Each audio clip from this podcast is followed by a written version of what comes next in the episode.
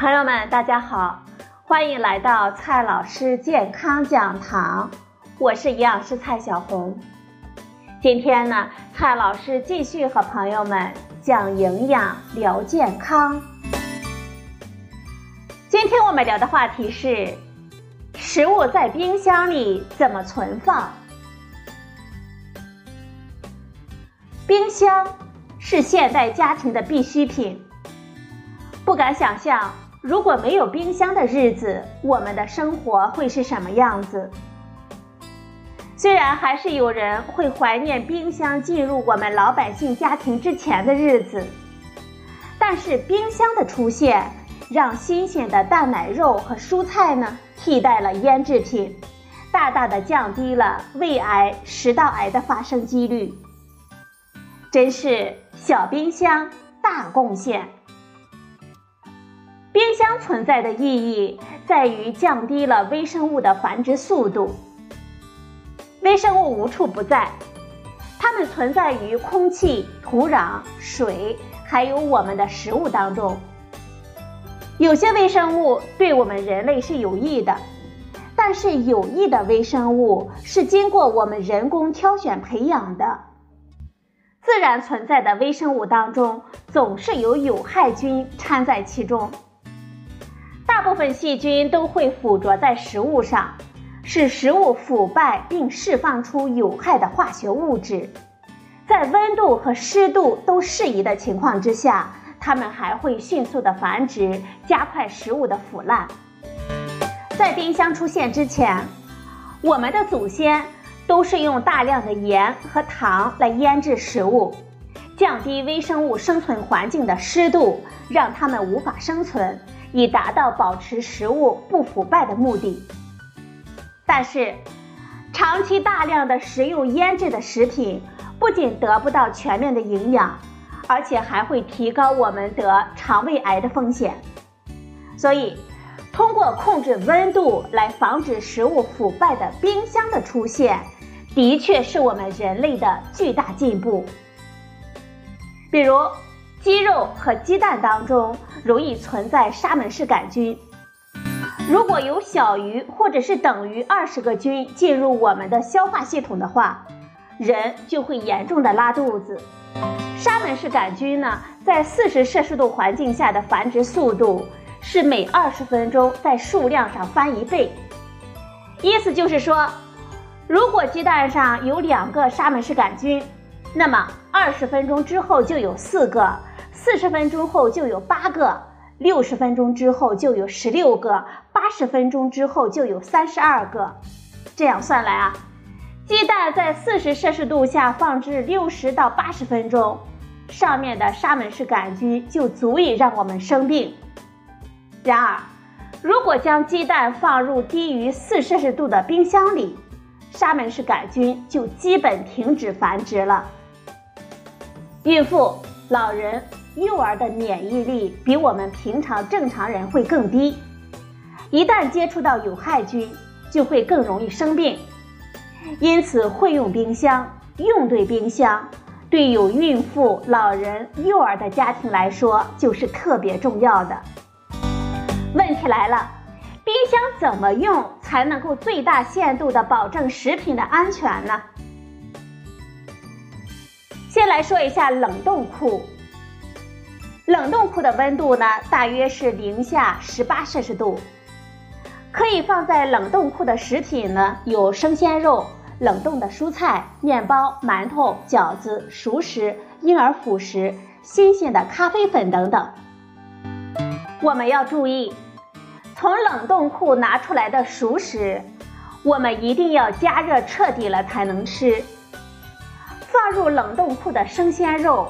最好能够分成几包，每包呢都是我们煮一次的分量，不要解冻了再冻上，否则呢口感会差很多，而且也不新鲜。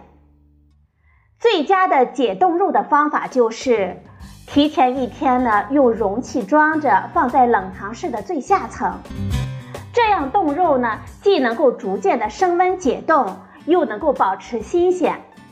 容器接着解冻时流出来的血水，不会污染到冰箱里的其他的食物。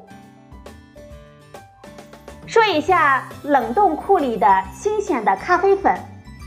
新鲜的咖啡粉呢，也最好放入冷冻库，因为咖啡粉有很强的吸收空气中其他味道的能力。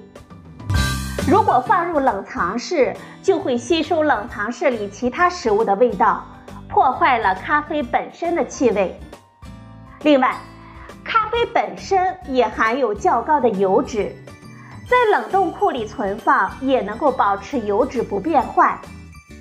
从冷冻库里拿出来的咖啡粉不会冻成块儿，和放在冷藏室或者是室温的咖啡粉是一样用的，并没有带来其他的不便。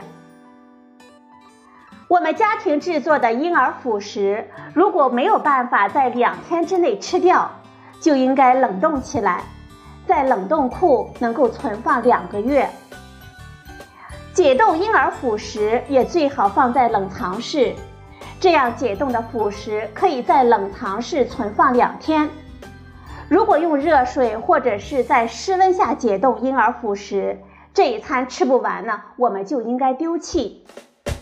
我们最好呢，能够给食品贴上标签，注明食物的名称和日期，这样呢，我们就可以遵循“先进先出”的原则，将冷冻室的食物消灭掉了。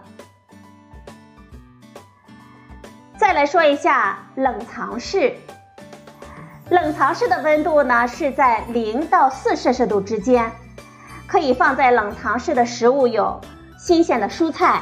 奶制品、果汁、剩菜剩饭、解冻中的肉、鸡蛋、一时不用的油、坚果、开过的罐头、啤酒等等。然而，这些东西不能随便的堆在一起吧？首先呢，我们要保持冰箱内的通风，尤其是出风口附近。只有冰箱内整体空气流通顺畅。才能够保证所有的食物呢都能够达到保鲜的温度。其次，我们还要注意是各种食物存放的位置。先来说一下新鲜的蔬果，新鲜的蔬果应该放在抽屉里，尽量的避免放在冰箱内部和上层的空间，因为那些地方的温度啊会更低，容易把蔬菜水果冻坏。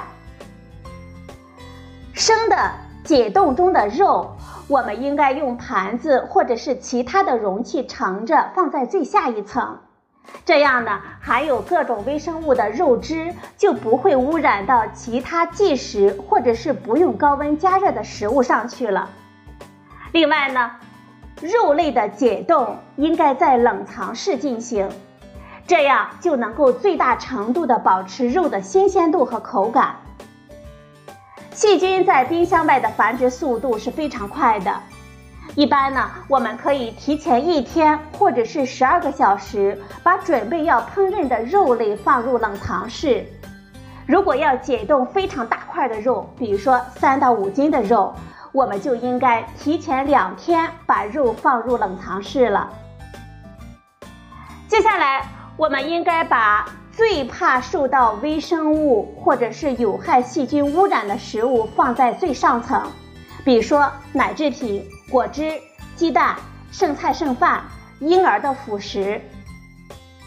放在冰箱里的食物，我们也应该密封好，不仅可以避免交叉污染，也更能够保存食物的风味不受到影响，食物不会因为水分的挥发而变干。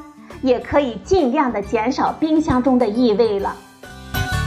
冰箱的门内侧因为离冷风出口比较远，又因为门经常因为开关会受到外界温度的影响，因此温度最高，并且上下浮动会比较大。